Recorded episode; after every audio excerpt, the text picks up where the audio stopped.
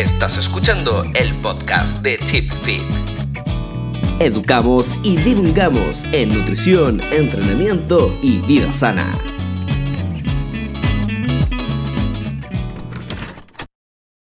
Tienes razón. Soy responsable de todo esto.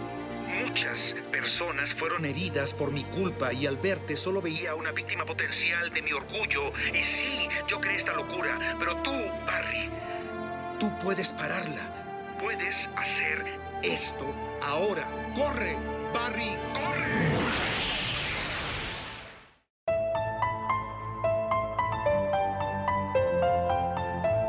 No, por concepto de reformer, pensémoslo así, que se, se define por reformador de cuerpos, pensándolo como más abiertamente. De repente el kine eh, en su formación de pregrado actualmente quizás no tenga este acercamiento al trabajo grupal.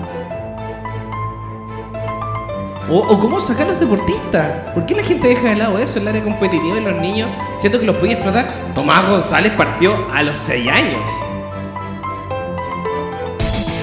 El Pilates, al ser adaptativo, puede no necesariamente trabajar hacia el entrenamiento, también puede trabajar hacia la rehabilitación. Individualización, sobrecarga progresiva. Pero ya es momento de partir con nuestras recomendaciones. Hola, hola, hola a todos. ¿Cómo están? Tanto tiempo. ¿Cómo se encuentra Don Carlos Javier Deportes? Súper bien, súper bien. Aquí celebrando el Día del Profesor. Muy bien, un Yo- feliz día, un saludo querido a todos los profesores de Chile. En especial a los de educación física. Exacto, exacto, exacto, exacto. De hecho, hablando de eso, tenemos un invitado que la va a romper hoy día. La va a romper. Pero antes de eso, Un, wakandiano. un wakandiano, claro. Antes de eso, vamos a presentar a nuestro Nutri. Entalpía, Álvaro Vergara. Hola.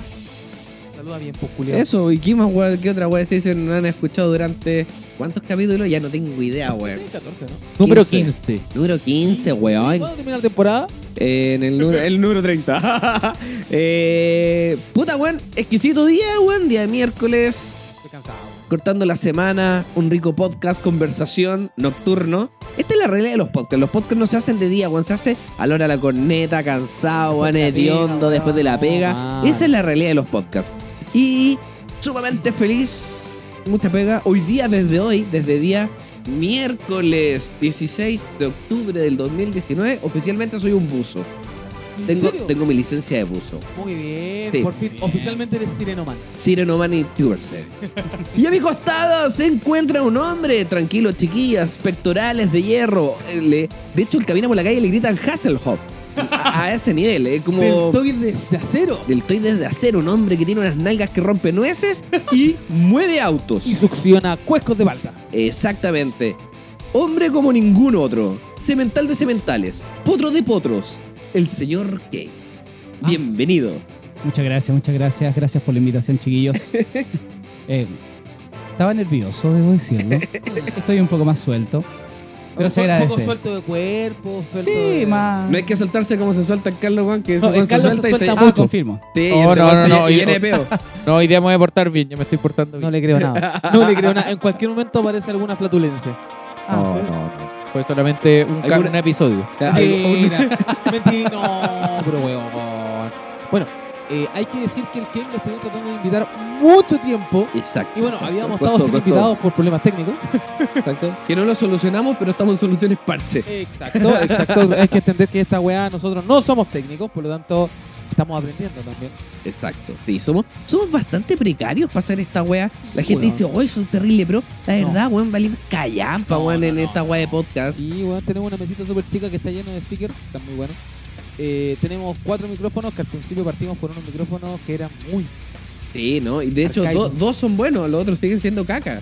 Unos lindos Oh. tazones. Lindo- eh, no, no, digo- sí. no En lo, lo que es marketing merchandising, eh, estamos, Sí, estamos tratando de ser pioneros. que ese punto es- está, está potenciado. Bueno, volviendo a Kane, a Kane lo estuvimos tratando de invitar mucho tiempo. Pero bueno, hasta que salió. Salió, Salió. el profesor de Pilates, Así Don es. Kane.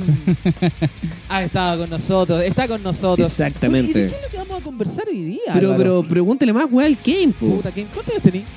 33. 33. Weón. ¿Soltero, casado, divorciado, viudo?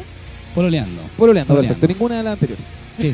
No sé, pero está co- comprometido, ¿no? Sí, o es un bien, hombre bien. open mind que se deja llevar por, por todo eso. ¿Por qué? A ver, dilo, dilo, po, Por weón. la felicidad. Por la felicidad, ¿sí? Dilo, dilo. ¿Sí? No, dilo, dilo, que toma wea. Sí, pero este weón está, lleno, está, lleno, está lleno de alumnas, po, weón. Las de, ¿Te coquetean tus alumnas? No, son todas bien. ¿Y por qué te reí? Lo coquetean, weón, esa weá. Pero bueno, no creo que te saquen la chucha cuando llegue a la casa. ¿Y tú las coqueteas? Lo vamos a pillar flotando en el mapocho. Ah, ¿Quién te coquetea, culiao? No, no, no, no, pero... De hecho, ahora últimamente hay mucho tema con ello, entonces Sí, es complicado, sí. pues imagínate, pues. Un profe de pilates en relación a 8 mujeres, 12 mujeres, ¿cachai? es súper complicado el tema del tacto, el tema del control, del cómo manejas ciertas situaciones, ¿cachai? En clase. Entonces, no es menor. Claro, ¿cómo explicáis apretar el piso pélvico cuando son puras mujeres? Le apuntáis con el dedo, aprieta el nuesni. O sea, por ejemplo, mira, yo No, me no pongo sé. un caso cuando estoy haciendo un entrenamiento personalizado o cuando estoy haciendo asesoría online, me que no sabéis lo que me cuesta pegar el piso pélvico. no, de verdad. Eh, Es como hacer pipí pero cortarlo. y aún así, gente, hay gente que no lo corta. Sí, Ah, también. claro. Eh, bueno, ¿cómo- cómo- algunas técnicas, algunos tips que nos puedas dar desde tu experiencia, este tipo de... Porque el pilates también hay que tocar antes de lo que estamos conatados. Más que nada, ¿Sabes más- qué? Yo creo que a él lo tocaron manipular. mucho, weón. Yo creo que te- Eh, a ti te hay una tocaron gran mucho cuando fuiste posibilidad. Pilates. Puta, sí. ¿tú has hecho pilates? Eh, no, no, weón, nunca he hecho. Quiero ir un día, pero muy temprano. Quiero ir un día, Es pero muy probable. Eso, eso. Puta la wea. Sí, sí, está bien, está bien. Pero, eh, eh, de hecho, yo he hecho pilates suelo, eh, pilates reformer eh, y, sacamos la wea con estas dos cosas. No, y en la zorra, bueno, el, re- el reformer es algo que te destroza. Reformer se me viene a la mente como... El, reformer de... Optimus Prime. Sí, así. no, de hecho, sí. Explícale, explícale más o menos la- las categorías. por- es experto que voy a explicar yo, weas, pues, weón. Sí, pues, No, por concepto de reformer, pensémoslo así, que se, se define por reformador de cuerpos, pensándolo como más abiertamente. Entonces es como la, una máquina, un instrumento principalmente para poder mejorar postura, una, pasar de una postura natural a una reorganización postural. Por tanto, trabajas con ciertas áreas musculares en virtud de las tensiones, más que del peso. Entonces, A la linda cambia este la vista, hay otra fuerza de extensión. Cállate, culeo. No, no, ¿tú qué? El Álvaro. que- Ya, ah, gracias. Yo estaba embobado. Así que, mira, ya, ahora, ¿cuál es la, la, la tendencia o, o movimiento de pilates que sigues tú, que ocupas tú en tus clases? Mi área 100% es la salud, el wellness, pensándolo así. Yo no busco mucho el área del entrenamiento. Pensémoslo un poco más abierto. eh, está muy grande los niveles de obesidad, los niveles de depresión son gigantes, sobre todo en- salió la encuesta, exactamente. esta que nos mata como sociedad. Entonces, imagínate, el despertar de la actividad física, el despertar de la salud, de, de las maneras de abarcar ciertas áreas deportivas, sugieren de que no necesariamente abarcando la actividad física desde un punto de entrenamiento de alta intensidad o de el fitness es la mejor solución. Muchas veces tiene que ver con un concepto psíquico a la persona, el ayudar y el acompañarla con ciertas aptitudes que el ejercicio debe tener y complementar. Entonces, por ahí del tema del pilates, no necesariamente como un tema de disciplina, de hacer algo rígido, sino que algo metódico, algo que tú puedas analizar, controlar, medir e individualizar y en base a eso trabajar. Entonces la persona sí se siente que está haciendo algo para ella y en función de su salud, que es la diferencia. Mira, qué interesante la propuesta que... que- De hecho, de hecho, Joseph Pilates, que es el creador del, del modelo. ¿Pilates es un apellido? Sí. Sí, po. Y, no, existe, era existe Joseph Humbertus Pilates. ¿Y existe gente todavía con el apellido Pilates? Ah, no, no que yo sepa. no, la familia murió. No, no, no, Sí. no, es que puede ser, po, ¿Será puede ser que hayan tenido alemán? No, descendencia. sé. que hayan- no, no, no, no lo sé. que hayan perecido No lo en el sé. tiempo. Evolucionó el apellido. Porque yo sé que la- las personas eh, que, que sí que fueron eh, entrenadas por Pilates, por Joseph Pilates, una de esas está en Argentina. Y los otros creo que están todos en Europa y en esa Sí, bola, una hay, cosa así. hay- Porque es como un linaje, es como un hay linaje. un, hay un linaje del Lolita San Miguel, Bren Anderson y varios. Exacto. Joseph Pilates Discípulos. era un compadre que tenía raquitismo, po. Estaba cagado. Así es. Sí, Yo no, estaba cagadísimo al máximo. poco de la historia Pilates. ¿Ustedes ¿Me pueden contar un poquito de dónde nace esto? Yo lo veo muy si este instruido, este weón se Álvaro. de no sé. No, no, no, no, no, no. magia. No, no, no, no. Es que a mí, a mí siempre me llamó la, la atención el Pilates. Decía, pero bueno, ¿qué, por, qué, ¿por qué eso y no otra cosa? Porque Joseph Pilates creó máquinas. Y las máquinas van por tiempo. La, la última máquina, la más compleja que él, que él creó, eh, fue el Reformer, po. ¿Cachai? Y antes de eso había una, un- una especie de Reformer que se pegaba en la pared. Que to- to- y existe Exacto. todavía y se Sí, usa. sí, sí. Pero partió todo en el suelo. A mí se me viene mucho a la cabeza a lo mejor eh, método, metodología de rehabilitación antigua, no sé. Sí, ocupando un tipo de, de máquina, de repente la. Yo no soy un experto en rehabilitación como tal, pero sí he visto muchas imágenes en libros donde hablan de o muestran eh, técnicas de rehabilitación que hoy día no se ocupan mucho, pero sí parten de estas máquinas. Me imagino que es como una idea similar, tienen que tener, ¿o ¿no? Puede ser. Yo creo que el tema más importante lo que radica es que Joseph Pilates no en, en sí no crea pilates. Lo que crea es un método que se llama contrología, Sí. donde ese. utiliza un sistema de ciertos movimientos estereotipados. Imagínate eh, actualmente el yoga, con ciertos movimientos de principio a fin y que tiene, y en base a eso genera ciertas actitudes. El método Pilates en sí evoluciona, cambia y de acuerdo a diferentes escuelas va creciendo de acuerdo a la evidencia que vas presentando para rehabilitación, para entrenamiento, recordando de que es un método adaptable. Por tanto, todo lo que tú puedas ofrecer como término Pilates, lo que busca es generar una manera correcta de hacer un ejercicio sin presentar un daño. Perfecto. Así de sencillo. Oye, eh, dentro de la gran ignorancia que nos podemos encontrar en este mundo del entrenamiento, eh, el pilates suelo, suelo eh, ¿cuál sería la diferencia entre el yoga, por ejemplo? Bueno, eh, hay muchos tipos de yoga, pero eh, muchas veces se tiende a ver harto a- ambas disciplinas Sí. como de baja intensidad, eh, muy recomendadas de repente para algunas patologías articulares. eh, aquí, ¿cómo podemos diferenciar? Porque básicamente la prescripción es muy similar, en el sentido de Sí, que claro. para muchas patologías, para muchas prevención de, de lesión o etcétera, etcétera, se recomiendan ambas por igual. ¿Cuál sería la diferencia entre una y otra? ¿Se entiende mi pregunta? no? Sí, se entiende. Piénsalo que yoga disciplina oriental estereotipada, es decir, tú cuentas con ciertos movimientos y realizaciones, tra- eh, transportación de ciertos ejercicios que te llevan de un origen mínimo a un origen mucho más macro, mucho más amplio. El concepto de Pilates, la idea es que vaya evolucionando. Si bien hay movimientos igual de estereotipados, pero son diferentes, ¿cachai? No es un movimiento eh, en función al salud del sol, que hay algunos similares, eh, o un gatito engrifado, lo que tú quieras llamar. Hay distintos tipos de movimientos como en cada disciplina. La única diferencia es que el método Pilates en sí no viene como de un linaje de eh, milenario, por tanto es evolutivo, que es una gran diferencia. O sea que, ya, perfecto. Bueno, tiene, ¿cuánto tiempo tiene Pilates como tal? O sea, si el Álvaro me está diciendo que todavía existe alguien en Argentina y las Europas. No, no, no, Eh, pero esos son los descendientes directos de, de su método. Exacto. sí, a ver, creo, tal vez la estoy vendiendo, pero Joseph Pilate tuvo cuatro alumnos, que Ya. fueron como los cuatro jinetes del apocalipsis. Ya, sí. Y ellos tuvieron dos. Cada uno tuvo dos. Y era por un tema de- de- del tamaño del estudio. ah, Era por eso. Donde él partió. Entonces, Joseph Pilate se fue. Y estos cuatro emigraron. Y tuvieron a dos. Uno de esos dos era. O sea que- estuvo en Chile, otro se quedó en Argentina. Hay otros, pero era. era O sea que son segunda generación. Igual sigue siendo un linaje bastante directo. sí, sí, directo. Pero si Joseph Pilate murió hace re poco, po. Ya, pues ahí está mi punto. Sí, ahí está mi punto. O sea, ¿cuánto tiempo lleva Pilates? Porque si ya estamos hablando de segunda, ya, hoy día podríamos estar hablando de tercera, cuarta generación. Sí, probablemente sí. Sigue siendo poco. ¿Cuánto tiempo lleva el Pilates? Piénsalo que más o menos comienza a ser más vistoso desde la Segunda Guerra Mundial, más o menos, cuando comienza él a rehabilitar Exacto. a ciertas personas. Entonces, de ahí más o menos comienza el origen. Mira, mira, qué entretenido. Qué entretenido. Murió de- el año 67 con 83 años en Estados Unidos. Y él nació en Alemania. Por eso se desarrolló en más en Europa el método. Después se fue a Estados Unidos para seguir el desarrollo. Perfecto. Mira qué interesante. Mira qué Así interesante. es. Oye, eh, algunas de las aplicaciones que nos encontramos con el Pilates. Porque Pilates ya, tiene demasiada aplicación para esto, pero ¿qué- ¿dónde lo ves tú?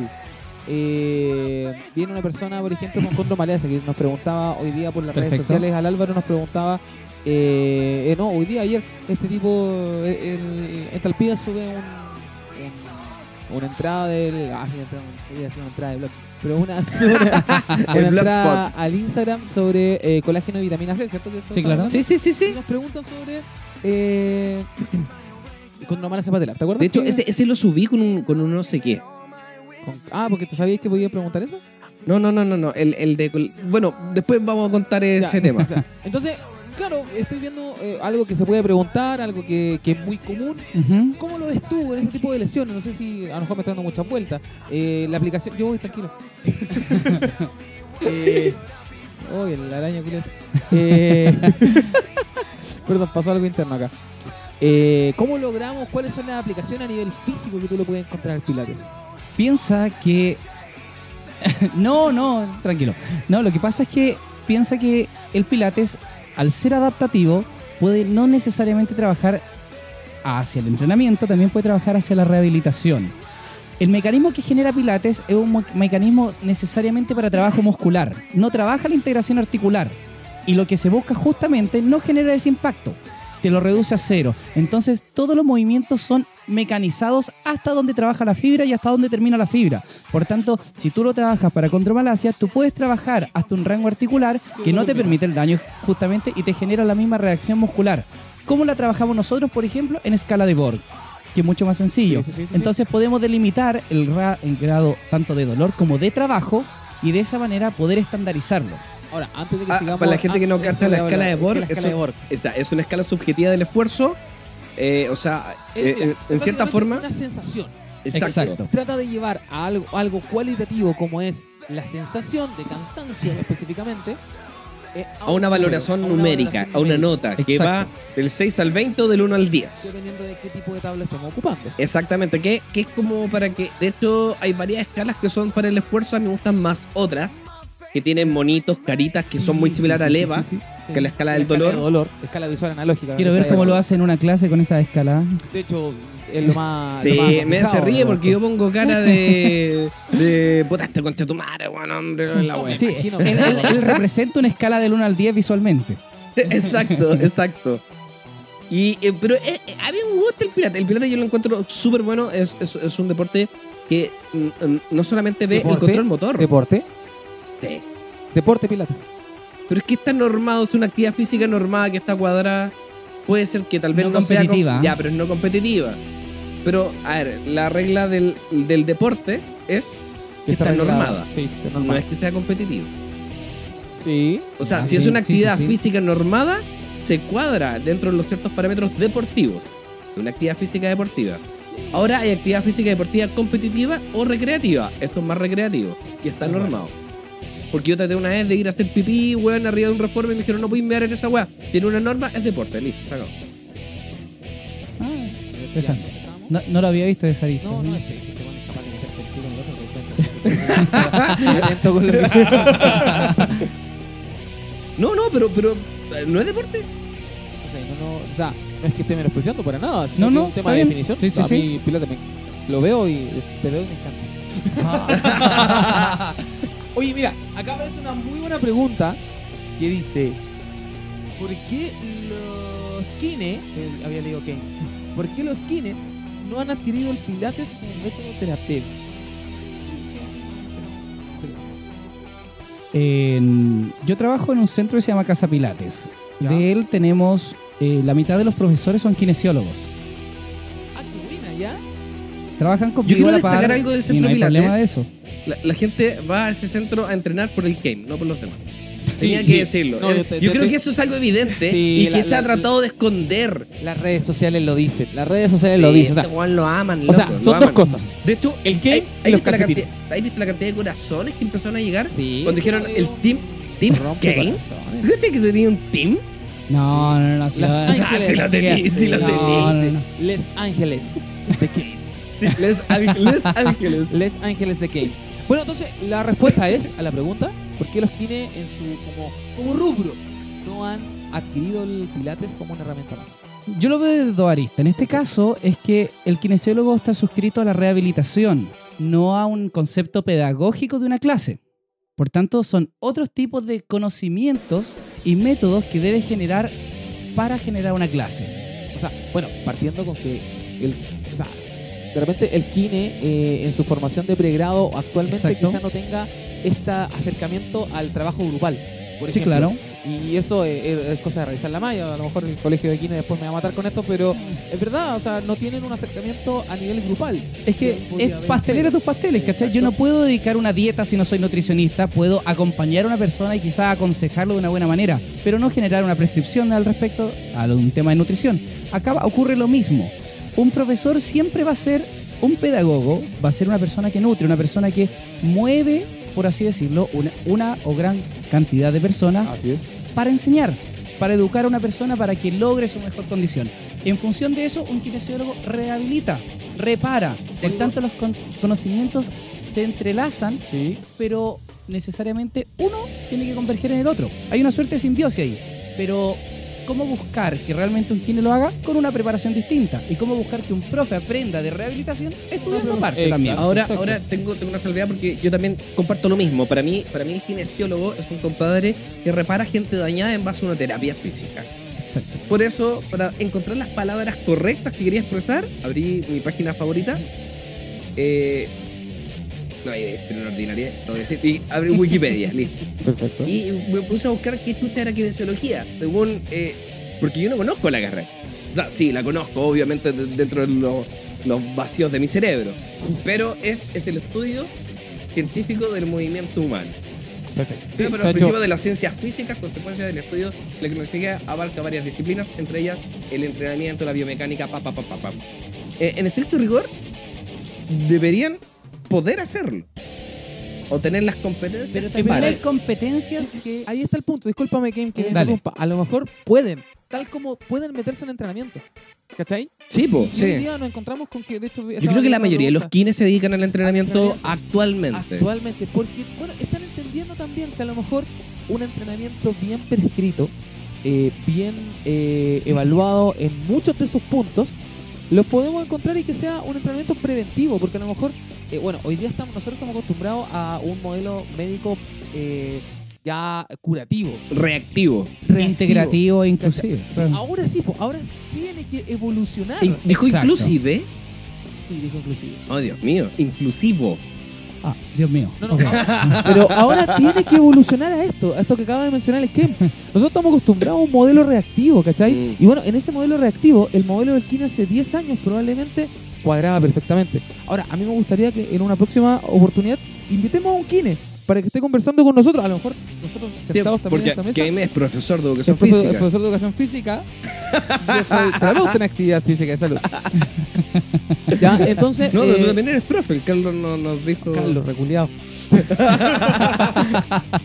Ahora, no hemos mandado la tonta introducción para llegar al tema que queríamos tocar el día de hoy.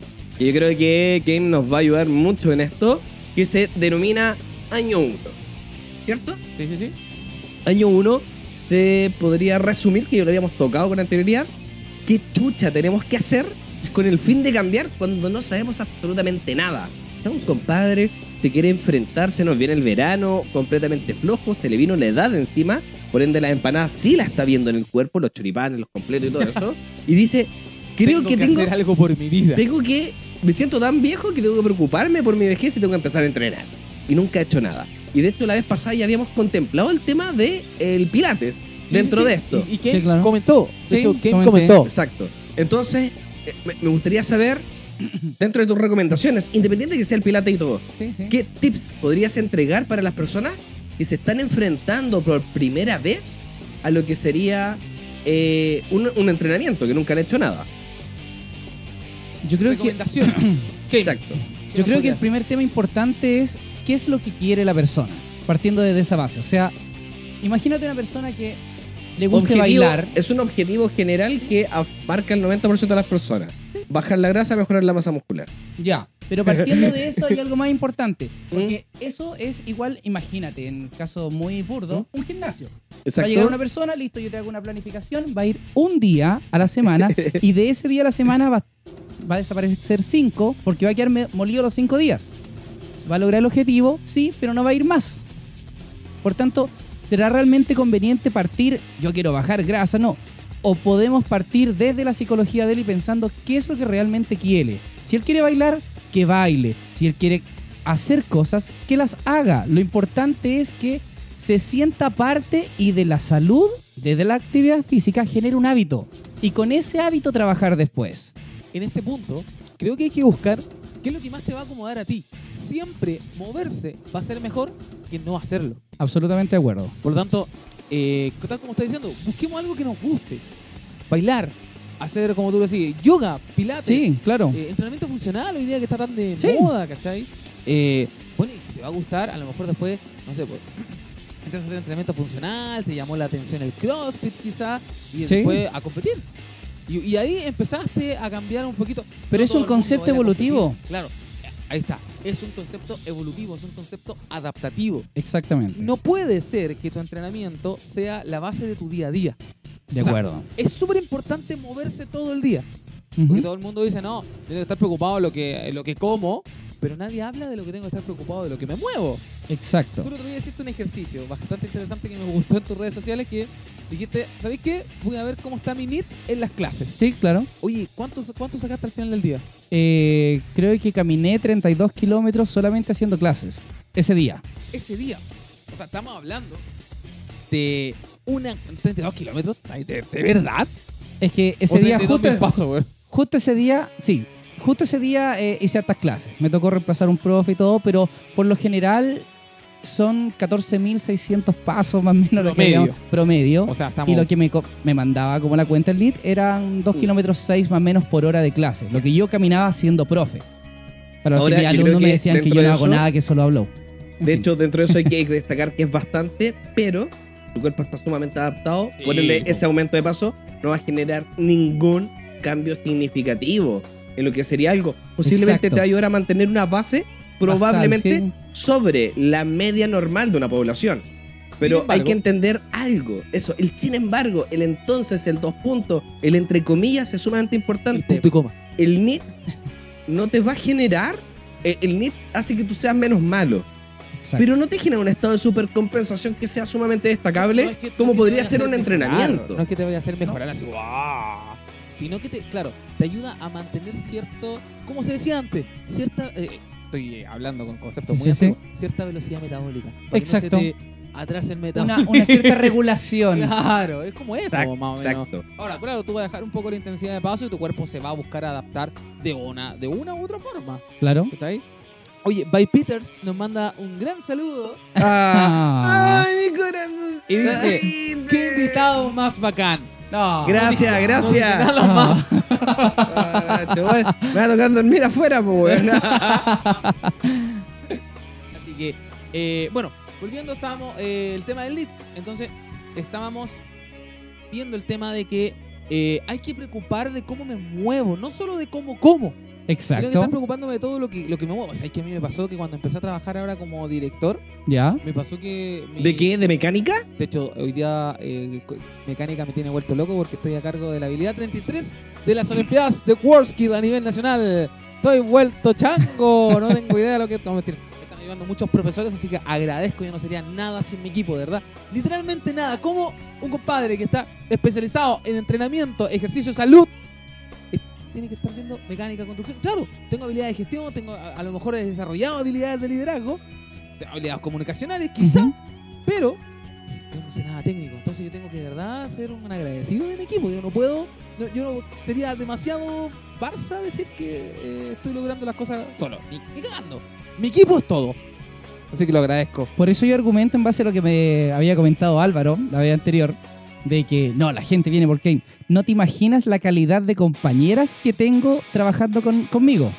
Es, pero impresionante lo que sabe de kine, de neuroanatomía, de biomecánica y la integración que se genera en ese equipo. Entonces, el aprendizaje ha sido, pero demasiado bueno y creo, creo, creo que estamos potencialmente muy elevados en cuanto a conocimiento y aptitudes para desempeñarnos en el tema de pilates, sobre todo. Me encanta esa wea. La ciencia se toma en los deportes, las actividades, todo, Sí, y se empiezan a potenciar a un nivel increíble. De hecho, eh, me encanta incluso cuando el- el- la mala palabra, que a mí me encanta el intrusismo, cuando la gente se mete, ¿cierto?, en diferentes áreas. Obviamente, el ejercicio ilegal de una profesión lo aborrezco, pero cuando la gente empieza a, a, a ser intrusos dentro de área y empieza a aprender más, a ti te exige ser Exige. mucho mejor, corregir o, lo que sea, porque la gente ya no es una ya, ya no son ignorantes, ya no son personas que dicen que, que no saben nada, weón.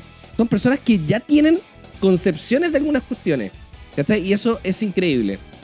Tío Rodrigo, había llegado una pregunta sumamente... Habían llegado varias preguntas. Sí, sí, sí. Pero la primera, si no me equivoco... Eh, sobre que en pilates en niños.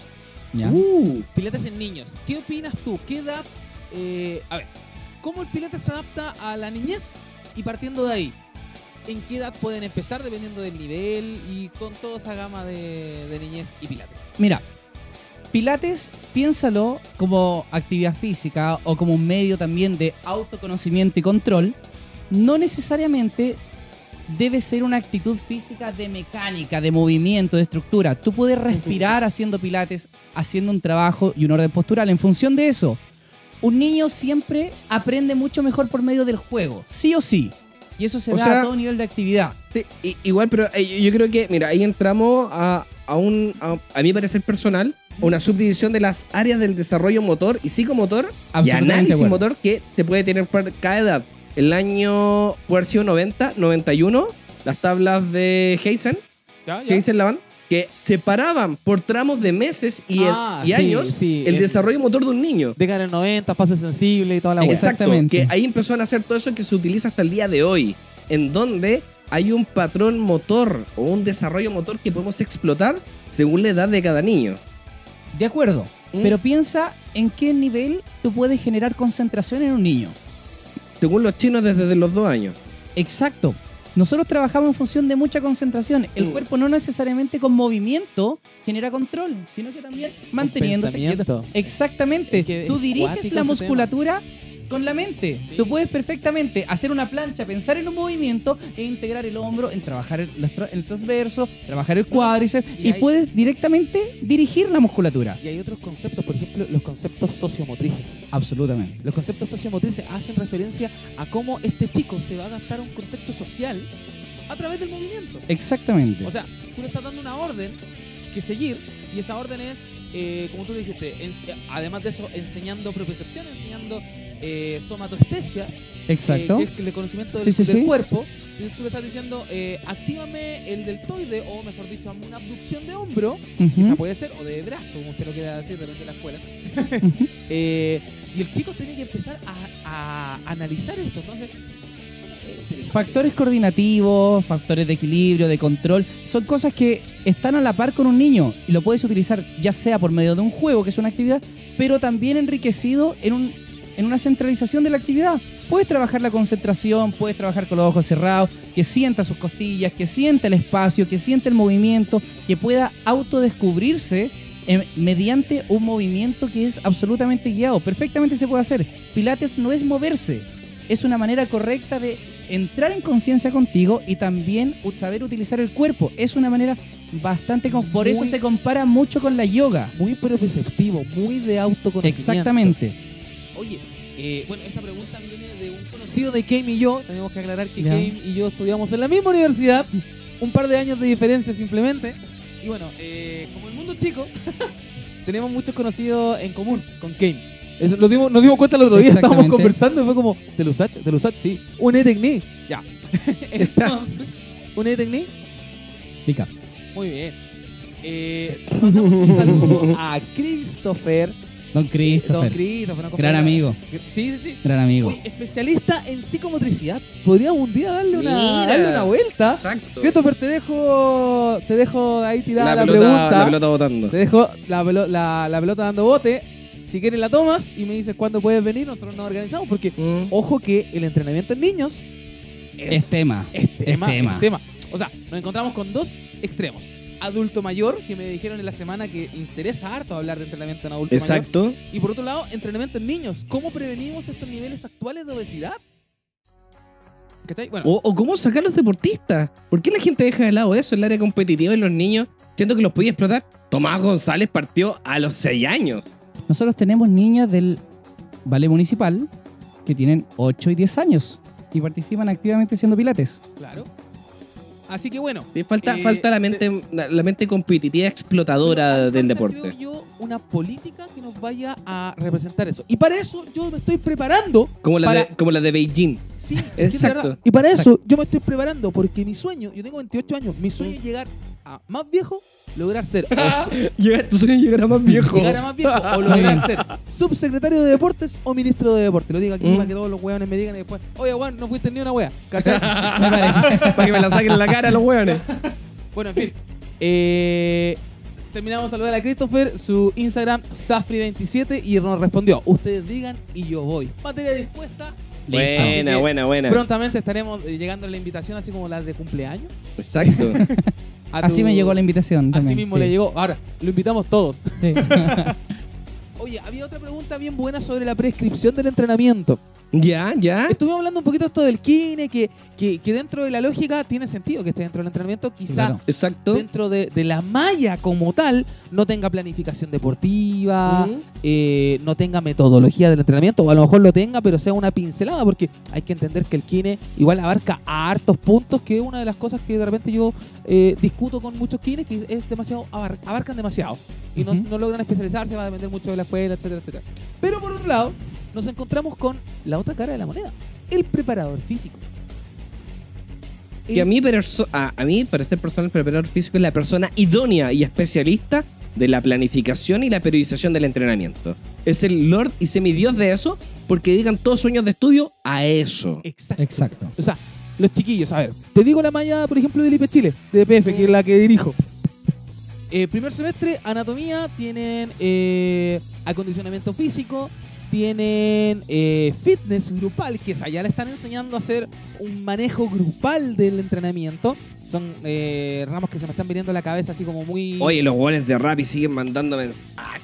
weón. ¿Qué onda esos guanes? ¿A usted les llega? ¿O soy el único guan que le llegan mensajes cada cinco minutos? Yo creo Te que estoy- cargamos no sé qué mierda, yo creo que loco. estáis pidiendo mucho. ¿Ah? Yo creo que estáis pidiendo mucho por rápido. No, no pido, no pido, weón. Hice, hice el error de hacer una cuenta para pedir una weá que al final nunca pedí, weón. Y me llenan de veces, ay, te cargamos 180 mil pesos para que pidáis ayer. Ay, ya perdiste, sorry. Sí, sí, sí. claro, sí. Weón, qué mierda esos Continuemos con, weones. los- continuemos con los PF. Juan, rápido, vamos a sacar la concha de tu madre si te pido en la Juan calle. Rappi. No, hay que ser el dueño, weón. Oye, entonces, bueno, tienen eh, ramos como bioenergética y nutrición deportiva, que es una introducción. Sí, sí, Le enseñan, a- le enseñan el protocolo Isaac. Qué weá más vendida y prostituida. ¿Cierto? Sí. Oye, segundo semestre pueden tener biomecánica, tienen eh, fisiología del ejercicio, tienen... Eh, ayúdenme, chiquillos, los que estuvieron por ahí, ayúdenme. No, pero tienen periodización, planificación del entrenamiento, psicomotricidad, tienen física de diferentes- salud, acti- actividad física Exacto. mayores. Ahora, muchas veces se compara eso con, con el profesor de educación física. Yo soy profe de educación física y tuve un solo ramo que es ligado al entrenamiento. Y el ramo, lamentablemente, fue un bodrio. sí, Fue un asco, sí. fue un asco. De hecho, quiero, dudo que ese profesor vaya a escuchar y se escucha, que venga y me pegue. Estamos con, con un compañero en ese momento, que le mando un saludo a Francisco Coronado, un compadre que después terminó estudiando kinesiología, después de educación física, compadre capo, capo, capo. Capo. Y, y nos sentamos atrás y le tiramos preguntas al profe. Y el profe no nos respondía hasta que nos dejaba en la sala. Porque no, No. sabía, y eran cosas de entrenamiento. Porque nosotros tenemos que especializar el entrenamiento por fuera. Claro. Entonces éramos profes de educación física y yo, claro, yo me dediqué a planificar el entrenamiento porque yo estudié a por fuera personal trainer, pasó- periodización del entrenamiento y todas esas cosas. Exactamente lo mismo. Al terminar yo de estudiar en la licenciatura en Ujú. ciencia de la actividad física, no tenía idea cómo planificar. Tuve que seguir estudiando por las mías, saqué un diplomado en entrenamiento como para Exacto. poder cachar qué se hace. A saber qué guay hay que hacer. ¿Cachai? De hecho, una de las grandes expectativas que tuve yo cuando también ingresé al magíster con el señor Carlos Javier Deportes era que nos iban a enseñar algo, algo de una periodización del entrenamiento. Y no fue nada, no existió. ¿Cuál es su magíster específicamente? Todavía no termino y si lo digo en volada me rechazan la tesis. Así que... El nombre comercial con el que lo vende la universidad. Es que hay uno solo, po, weón. ¿Cuál es? Si tú sabes, po. No, se me olvidó. No, no lo voy a decir. No, ya, pero ¿universidad o no quieres decir tampoco universidad? No, tampoco, no, Ah, no. No, ok. pero una lata porque, bueno, yo, iba dentro de, de- de que me actualizaran durante muchos temas de ciencia y todo eso. Y no bajó nada. No. Apre- no, no, es que uno aprende mucho Sí, porque sí. Lo, que, lo que uno hace cuando va a buscar un posgrado, busca a los profesores, busca todas las cosas y te das cuenta que son las zorras. Entonces dice, ya, la weá es buena. Y vais esperando aprender algo que al final no aprendiste y es paja, pues, weón. Y Ya pasaron, estoy, estoy, me- me- estoy defendiendo mi proyecto de tesis y, y no... y- y- ¿Cómo te fue con eso? no, bien, excelente. Ahora sí, no nada que decir. Dos capítulos atrás estaba mandando chucha, ahora vamos, pero viento en popa. Ahora lo ama. Sí, ahora lo amo, lo amo, lo amo. Porque una bonita investigación que se me permitió eh, casi que un chip libre con algunas cosas porque logré vender bien el proyecto. Así ¿Tú que vendiendo estoy algo bien? No, yo creo que otro Álvaro. Oye, retomemos el tema original. Año 1, año Año 1. uno. Año uno. Chiquillos, ahora yo voy a abrir las redes sociales para que pregunten. ¿Cómo vivieron su primer día? Tanto de entrenamiento como de, digámosle como tal, como todo el mundo lo dice, dieta, a pesar de que no sea una dieta como tal. Sí, claro. ¿Ya? ¿Cómo lo vivieron? Por favor, comparta eh, su experiencia para que nosotros podamos relatar, a lo mejor ver, de- ver desde el punto técnico, qué es lo que se pudo mejorar para que otra persona que lo esté escuchando Exacto. pueda decir, oye, ¿sabéis qué? Yo estoy teniendo un problema similar, a lo mejor si ocupo esta estrategia, me puede ir mejor. ¿Les parece? Exacto, de hecho, en, en los primeros días de entrenamiento, algo que destacábamos, ¿cierto? Era el DOMS, los dolores musculares, los dolores articulares que pasaban después del entrenamiento, que había, eso, que había que sobrevivir a estos dolores. Y con respecto a eso, muchas personas también me preguntaron sobre el colágeno y la vitamina C, Ah, verdad, en donde podríamos eh, destacar a Alejandro, el- este médico que es argentino, el que hizo el libro eh, Maldita Caloría. Ah, ya, el de ¿Ya? Macro Wizard. Eh, ¿ah? El de Macro Wizard. No, Sí. No, no, es otro. No, pues el de maldita caloría. Ah, ah. Maldita caloría. Pa, pa, para, pan. Es. ah, Alejandro, García. Sí, pero yo lo conozco en Instagram como Macro No, Wizard. no, Macro Wizard es otro. Eh, Oh, ¿en serio? Sí, pues y él es español. Oh, me acabo de ir a la chucha. Ahora, eh, y él decía que encontraba ridículo, ridículo, consumir colágeno hidrolizado porque te aumenta las concentraciones o la síntesis de colágeno, que eso jamás iba a pasar. Entonces, eh, compadre eh, es un compadre con un doctorado, con un posgrado, es un médico y todo lo que queráis. Y, y mucha gente se, se aferró a eso, po. Bueno, Kate Bar. Kate ¿Qué? Bar. Bar. Es que yo, quiero que Game se dé cuenta de este detalle cuando pronuncia el nombre y le vean los ojos como brillan. No, no, pero Kate Bar es un Sí, investigador lo noté.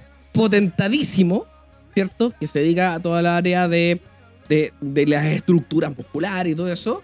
Su última investigación declararon que 15 gramos de colágeno hidrolizado con 50 miligramos de vitamina C aumenta la síntesis de colágeno tipo 1, tipo 2, pa, pa, pa, y otras cositas más. ¿Ya? Por eso, si usted va a comprar un colágeno, ojalá que no venga con vitamina C, porque el ideal es suplementarlo de forma aparte. ¿Y cómo puedo obtener 50 gramos, 50 miligramos de vitamina C de ácido córbico con una naranja? No es necesario nada más. Y es tan rica que es la naranja. Exquisito. La O- dos kiwis. Te tomáis una naranja y, y, y, y tomáis y te hidratáis. Oh, la boca. no, lo más rico que hay. Entonces, de- dentro de... Tanta naranja, ¿te sí. ¿Y, y por qué lo saqué a flote también? Porque mucha gente dice, no, que el agua no sirve, que están cagando, como si fuera el HMB, como si fuera los BCA, como si fuera la glutamina. Todas esas porquerías que de verdad sí no- nos dieron un efecto real. Esto pareciera ser sumamente efectivo. Tiene algo a nivel de entrenamiento, a nivel estético, a nivel eh, eh, patológico, Y, y tomando, etcétera. y tomando este punto y algo que había dicho Kane delante, ¿Mm? eh, oye, pastelero tus pasteles. El otro día me encontré en una discusión con una amiga, que no voy a mencionar el nombre porque somos amigos, entonces estábamos ahí con mi grupo de amigos, estábamos compartiendo y por allá, por acá, oye, sí, sí, sí, que no. Y de repente sale el tema del embarazo porque esta es mi amiga es matrona. ¿Ya? Entonces eh, estábamos conversando y me... Y, Y que las matronas tienen lucha con las enfermeras ahí también entre sí, medio. Sí, también. Uh, también. está, no, Sí, está la este cagada. Tema, ¿eh? este tema del intrusismo, este tema como de dónde Mm. termina tu profesión y dónde empieza la mía. Un Exacto. tema- Y con la No, Australia, lo mismo.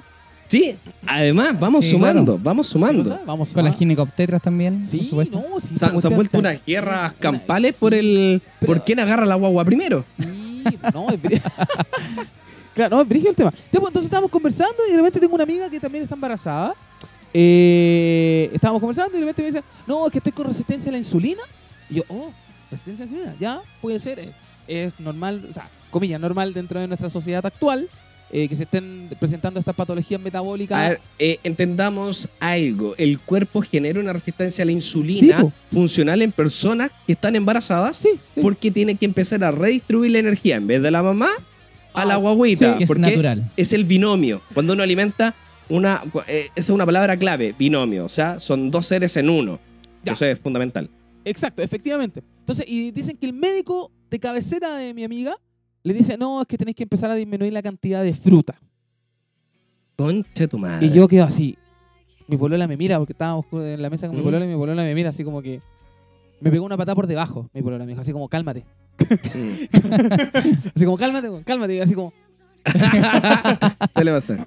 Eh, y ahí le empecé a hablar del, todo el parcito de hueones, po. A, a Carlos, que está más callado, al Álvaro, empezamos a hablar. Eh, y, y de repente me dicen, y empezamos a hablar, y de repente mi amiga la matrona me dice, no, pues que efectivamente hay frutas que son muy dulces y te, y te suben el azúcar. Por eso la resistencia a la insulina se te va a la chucha. Insisto, no quiero hablar, esto es para un podcast entero, hablar de la fruta y el, La salud. La bendita fruta que tiene hasta un poder anorexígeno. Que la gente eh, cree que, a ver, eh, efectivamente la fructosa que consumimos en el hígado se convierte en grasa y todo eso. Eh, estábamos hablando de Kate Barr y yo me metí con este tema y no me acuerdo por qué nació. Pero en fin, la conclusión es pastelero de pasteles. Ahora, volviendo al tema del año 1, me han salido varios comentarios bastante interesantes acá. Y nos encontramos, bueno, eh, Diego de Pena, me imagino que debe ser de Peña, nosotros somos familiares, yo soy Rodrigo Negrete de Peña, en fin, no, primo. Eh, primer día y me quedé sin plata. Probablemente se metió al gimnasio más caro, compró el plan más caro y pagó el tiro el PT. El, el No, PF, porque cua- suena No, no, no. Incluso yo creo que simple- simple- simplemente pagando el año ya te la ve, pues son ciento y tantas lucas. Álvaro, tú pagaste el gimnasio, ¿cierto? Yo pagué el gimnasio un año entero y fui como siete veces durante el año. es el negocio. Sí, no, weones te, te hicieron pedo conmigo. Con el game pagué seis meses, todavía me, quedan, me deben quedar como dos meses con cueva, yo creo. Yo creo. Eh, no, pero es que, puta, me encanta. Yo, yo iba de forma regular hasta, hasta que mi profesor de tesis me empezó a pescar. Me fui a la B y después me dejó abandonado, como una cualquiera, tirado en el Te piso. usaron. ¿Me usaron? ¿Me usó? ¿Me usó? Y, y, ¿Quién y- es tu profesor de tesis? Weón, no es, no es- cuando, También lo conozco, cuando, sí. cuando defienda, cuando defienda, voy a, ¿y si lo voy a, voy a saltar todo. ¿Y si lo invitamos? Sí, sí, de más que viene, ahora lo tengo en WhatsApp. Tú también. po. Yo también si fue profe mío también. po. Laura. Hizo. Y mío, Ah, sí. cacha. Y del Carlos Javier Deportes también. Y hoy tenemos. Oh, podría invitar a mí, Sí, sí, estaría buena la, la trifulca. De hecho, ahora se va a hacer como un tal a Sochi. Tochi Medep. No, so, Sochi, Sochi Nudep. Sociedad Chilena de Nutrición Deportiva, que es parte de la guada de medicina deportiva. Del- Y van, a hacer, y, y van a hacer como la primera jornada de nutrición en actualización y no sé qué, weá. y tú, ¿no? Espérate, el único weón que vale la pena ir a escuchar es Cancino. Ahí dijo el nombre de su profe de tesis. No, pero weón, la, la gente, la gente no había cachado, weón.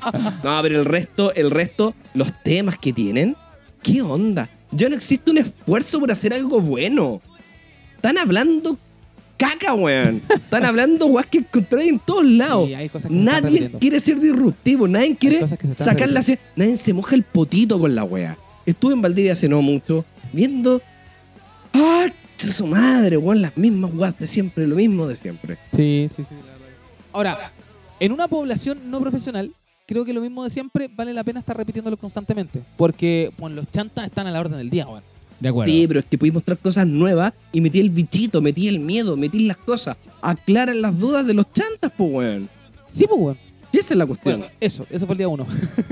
Eh, otro que viene, primer día y casi me vomito, con Grecia Quintero guion bajo guion bajo. Así que efectivamente hay que ver, bueno, aquí Kane se podría explayar un poquito más, por favor. Cada persona es un individuo, un universo, pensándolo así. En, en base a ello, todas las necesidades, todas las características son absolutamente individuales. Tú no puedes pensar de que todos en la misma clase poseen las mismas características fisiológicas, físicas, mecánicas, de todo lo que quieras. Por tanto, la adaptación tiene que estar sí o sí en cualquier clase. Yeah. En la disciplina, en el método que sea. Eh, Progresión, personalización, individualización, individualización. sobrecarga progresiva. Entrenabilidad. Qué palabra más linda, la entrenabilidad. ¿Qué tanto va avanzando una persona? ¿Cómo lo vaya Exacto. apretando? Es como es cuando estáis en rodaje, pues, weón. Oye, antes de que sigamos, porque tengo una pregunta y la verdad que mis dedos son medio ñurdos, son como la mole. Eh, Fran Ferrada, mm, si no leo tu pregunta, la mandáis de nuevo, por favor. Eh, bueno, viene aquí desco- descochante entrenador fit. Un estudiante ejemplo en la generación que, que voy a sacar ahora de preparación física. Mm, mm, mm, Mira.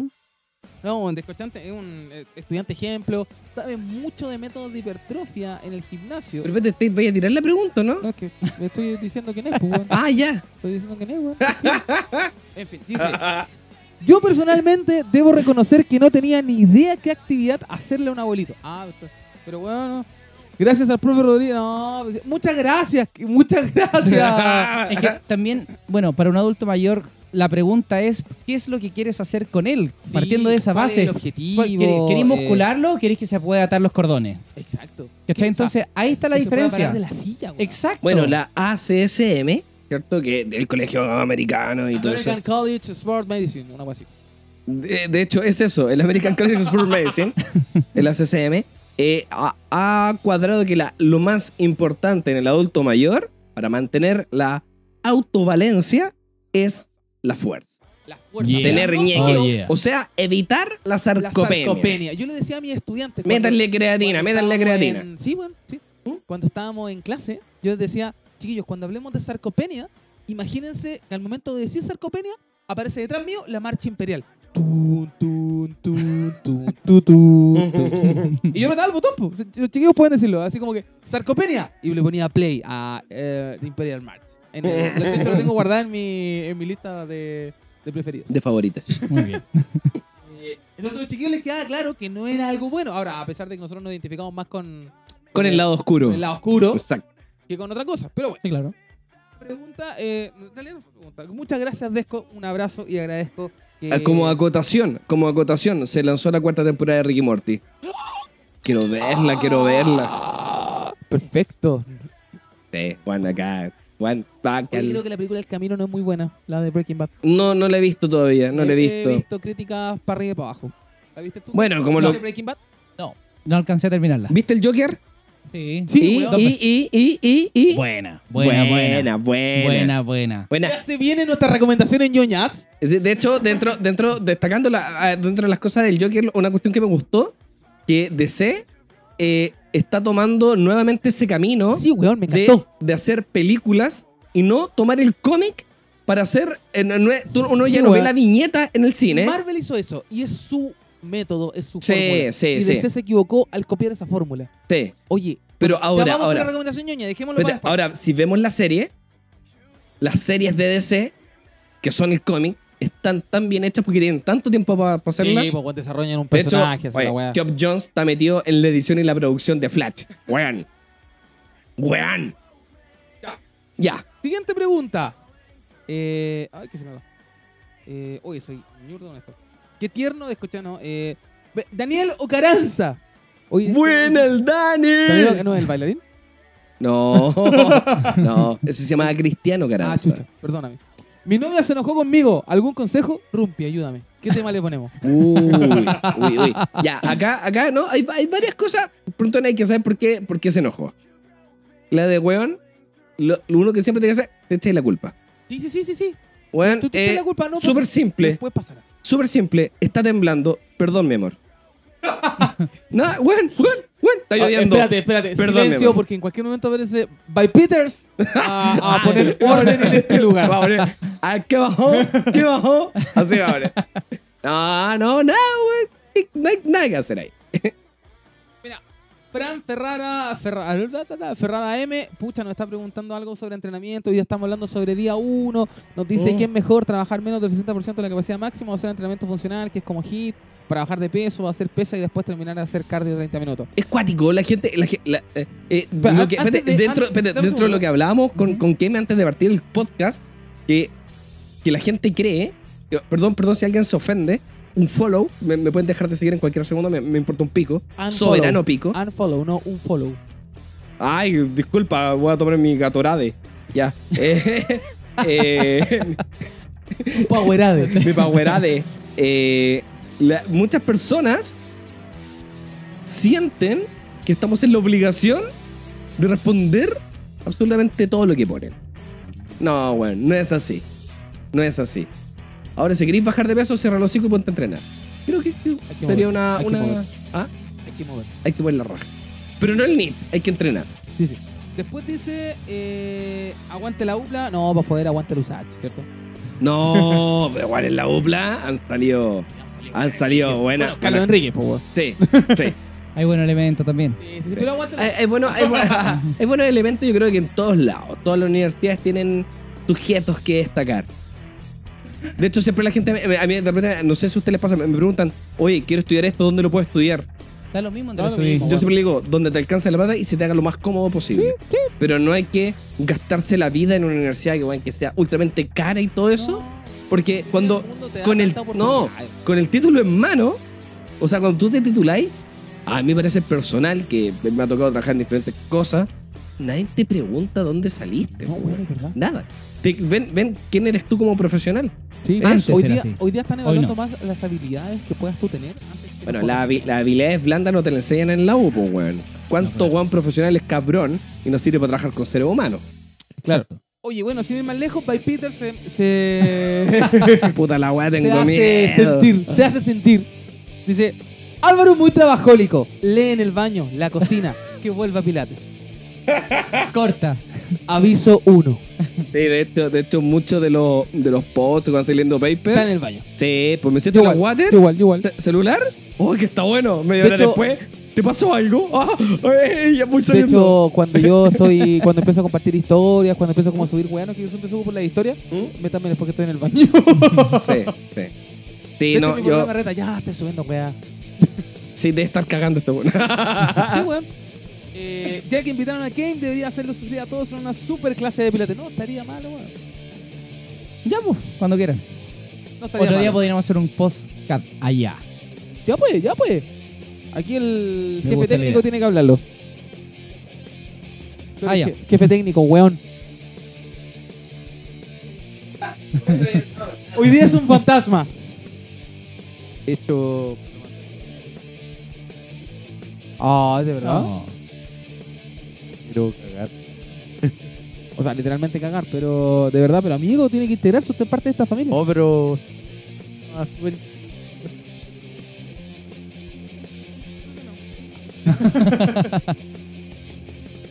Ahí va a empezar a hablar y me cortaste el.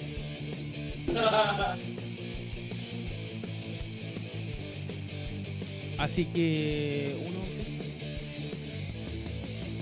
¿Cómo va? Bien, bien, ¿Todo bien? tranquilo, sí. ¿Cómo lo han visto ustedes?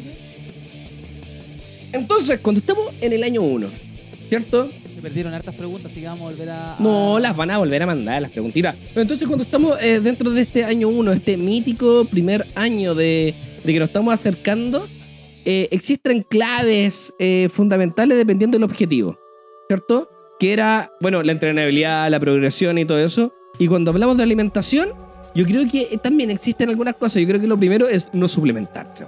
Por favor, no lo hagan. No, si no es necesario. Pero es que cuando, pero es que al comienzo nunca es necesario. Me han llegado personas que, ay, que le dieron CTMA, que me dieron, ay, whey protein, creatina, un millón de weá. Y, y con weá llevan tres semanas, loco, de entrenamiento. Sí, weón, es cuático eso. Es cuático. O sea, ni siquiera conocen cuánto es su necesidad de X macro. Y ya No, necesitan. no, es que independiente del No, macro y todo eso. ejemplo. El palincirco está en Mm. todos lados. Galleta. Estas son veganas, ¿sabíais? La única que no hace crack, por eso, ¿viste? No, de verdad, porque muchas muchas galletas creo que se pigmentan con sangre, el color del chocolate, ¿En el serio? café. Sí, pues por el tipo de oxidación que generan con hierro y todo eso. ¿En serio? Sí, pero estas no. No tenía idea. Mm. ¿Y vaya, vaya a hacer crack o frac? No, voy a tratar de separarlas para meter dos rellenos en una sola. Modo chancho. Sí. Lo mío trató de ser un chancho, fue terminó siendo una mu- un animal muerto, weón, agonizando. bueno, que para seguir con esto, volvimos. ¿Qué piensan de los suplementos de aminoácidos esenciales que escribirían? Uy. No vamos a hablar de, de los detalles de suplementos porque lo hemos hablado varias veces, chiquillos. Tratemos de Sí, no, acotarnos. no hablamos a de la- basura. Claro. Tratemos de acotarnos al tema que es día, o sea, año 1. Bueno, Eh, pero eh, yo creo que dentro de muchas cosas, y creo que lo escuché, eh, eh, y lo escuché con, con varias personas, existía la recomendación de tomar aminoácidos por las concentraciones de leucina, que la leucina estimula mTOR C1 y ayuda a ciertos estados de hipertrofia muscular, el cual no lo hace el BCA. Lo que hace el BCA es disminuir un poquito la fatiga central, lo cual lo hacen muchas cosas. Ahora, dentro algo destacar del BCA se ha visto que el desequilibrio dentro de algunos aminoácidos en- a nivel cerebral eh, provoca algunos eh, problemas, que es aumenta la ansiedad, aumenta la hiperfagia, solamente por el desequilibrio de nutrientes. Por ende, la verdad, yo no lo recomiendo. Hace no mucho un cabro me llegaba y me escribía, escribía cuestiones. No, pero es que yo tengo tantos estudios que dicen esto, esto, otro y la weá. Bacán todos los estudios que tengáis. Pero una cosa es gastar plata por algo que realmente no tiene evidencia. La ISSN ha demostrado que no está la evidencia que respalde, en pocas palabras, el, el uso de Y aminoácidos. cabe decir que la CCM es como una de las big boss en este tema. No, la Human Performance tiene, también. también, Y- tiene metida la, eh, los BCA por más allá del basurero. Sí, pues. Oye, eh, sale una pregunta bastante interesante para qué, específicamente. Hablen de pilates para embarazadas, por favor. Y aquí yo quiero enlazarlo con el tema que estamos hablando. De la buena que dijo de la fruta y todo eso. No, Ah. no, del tema del día, del Mm. año 1. Cuando estamos hablando, por ejemplo, de actividad física en el embarazo, te- tú, una persona embarazada, inicia un programa de entrenamiento, es totalmente distinto a una mujer que ya venía entrenando y quedó embarazada durante el proceso. Totalmente distinto. Muy distinto. Ahora, ¿cómo lo, lo encuadramos en el Pilates? Game, todo tuyo el micrófono. Para encuadrarla, digamos, en lo que es el entrenamiento, pensando en sí, yo todo lo baso bajo la evidencia científica. Aquí yo me salgo del sesgo de Pilates como método, como principio. ¿Qué es lo que dice la evidencia? Porque según eso es como tú te tienes que generar todo el concepto para poder trabajar con ella. Y eso no, para mí, bajo mi humilde opinión, claramente. Hay muchos estudios que hablan que el primer trimestre no se debe trabajar. Hay otros que hablan que el primer y el último trimestre. Hace poquito un libro que me regaló una amiga habla de que solamente en el mes 1 no se debe trabajar. Actividad física. Y hay otros que hablan que simplemente el trabajo en pilates que nace desde la respiración ya es en sí es hacer muscular. un Hay- trabajo muscular. científica Por que nos tanto, dice, por ejemplo, que el segundo trimestre es el trimestre más seguro para entrenar. Absolutamente. Pero, pero también una mujer ya entrenada perfectamente puede continuar su rutina de Conti- Los entrenamiento. dos trimestres continúan en la, en la misma intensidad. Pero también hay que diferenciar si el tipo de embarazo puede ser riesgoso o no. Exacto. Ahí tenemos que ver cuáles Que son las tema. contraindicaciones relativas y cuáles son las contraindicaciones absolutas. Exactamente. Y para ello, siempre, siempre, esto es ley, parte de la Biblia es que sí o sí tiene que tener una evaluación médica y que el médico te autorice. Eso está en todos lados. A ti tú te aseguras, ya sea De hecho, profesor De hecho, la la, persona que CCM, entrena. la CCM en su libro de evaluación inicial propone un test que es muy similar al PARCU test, pero que está aplicado para embarazadas. O sea, con simples preguntas nosotros podemos descartar qué tan eh, peligroso puede ser que esté entrenando, porque hay que entender que el entrenamiento es un, un agente estresor.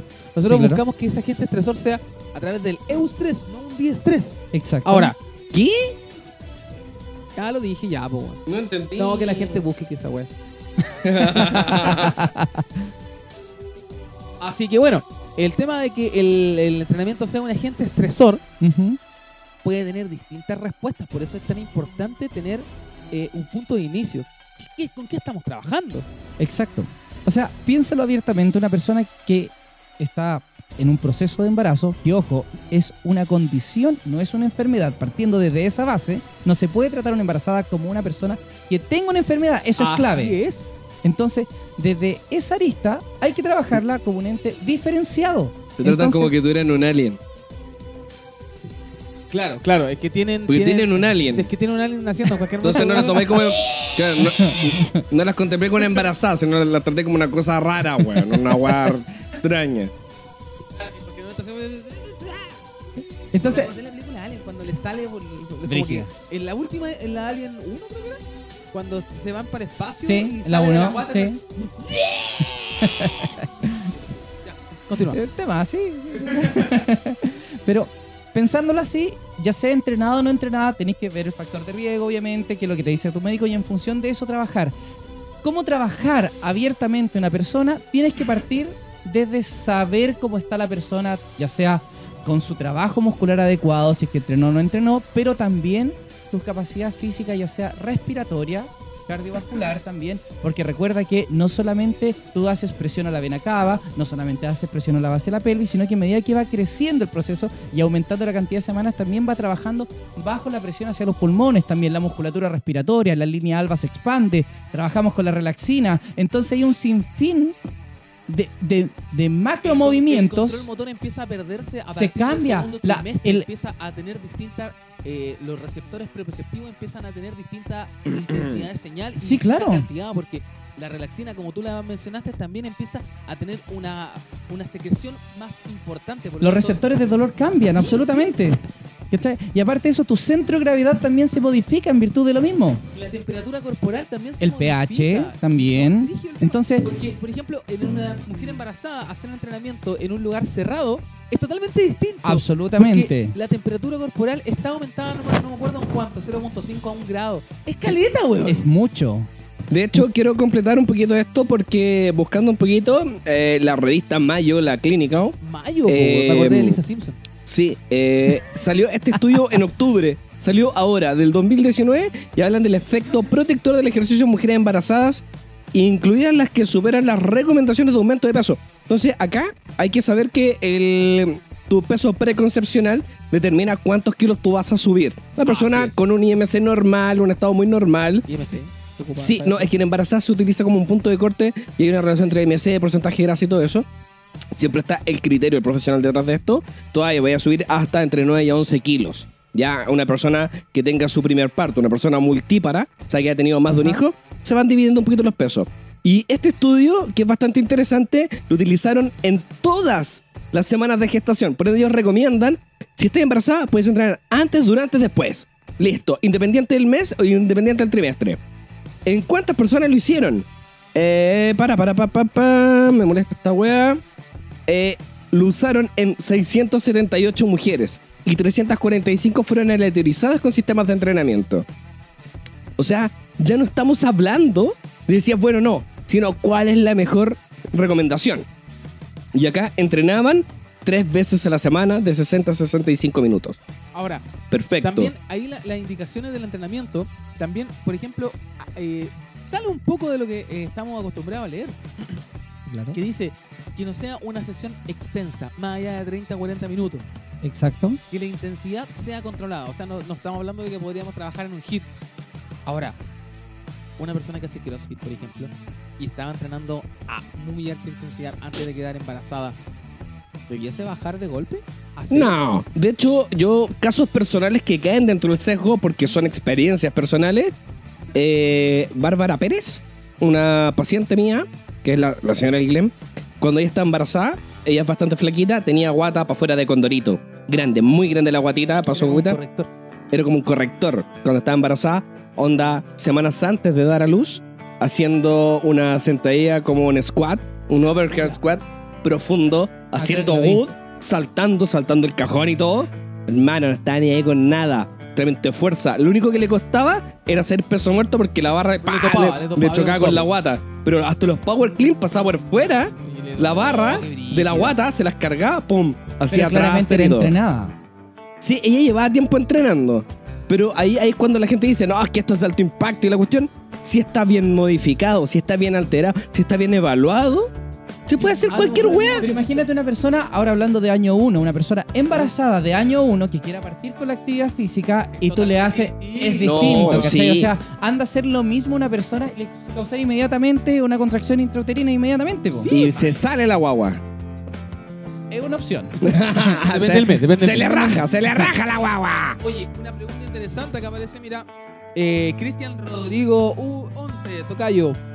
Estoy en el año 1 y quiero hipertrofiar, pero ser vegano. ¿Es necesaria la suplementación? Y además, ¿qué opinan los documentales de Game Changers? Vamos primero con una pregunta, vamos con la otra. Vamos primero con el año 1 y quiero hipertrofiar siendo vegano. Ya, no hay que suplementarse, hay que partir con eso. Ser vegano, muy buena opción.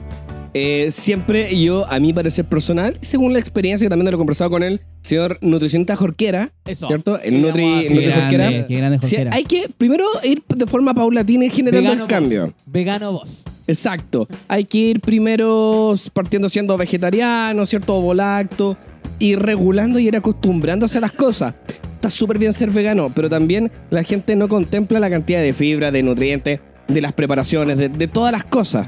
Entonces, siempre es importante ir piano piano. Y si nos vamos a hacer veganos, y eso yo creo que vamos a tener más adelante un capítulo exclusivo de eso. eh, hay que ir de a poquito. Beto. Sí, el Beto Jorquera va a estar acá explayándose sobre eso. Pero hacer la transformación con tiempo. ¿Cuánto? Yo creo que unos dos, tres meses sería excelente para poder ir regulando esas cosas. Bueno, con respecto a la otra pregunta del documental Game Changers, no lo he visto. Yo tampoco. Que no puedo dar una opinión de algo que no he visto. Sí, yo, Perdóname, yo he visto algunos lapsos y algunas críticas y no, no, no, y dicen que es bastante bueno. Pero insisto, de personas que son eh, veganas y que entrenan y todo eso. Oh, qué bacán, güey. No, pero son, insisto, son casos excepcionales. Yo te podría sacar a flote gente que no consume gluten y que le va la zorra, y Claro. también gente que es ultra carnívora y que le va bien. Sí, pues. Entonces hay, hay que entender que esto, mientras esté, mientras, exact- mien- mientras esté equilibrado, uno puede hacer cualquier cosa. Una- Eh, un meme muy bueno de un, de un cliente mío, eh, un entrenado. Eh, decía, ¿crees que dejar las drogas es difícil? Intenta dejar los carbos. Exacto, exacto. Oye, otra pregunta que ha aparecido Barbie Girl al fondo. Eh, ¿Cómo empezar con ejercicio en una persona obesa tipo 2? Bueno, partiendo con que la clasificación de obeso simplemente para, o sea, tipo 2, lo vamos a encontrar para ver dónde está más o menos. Sí, claro.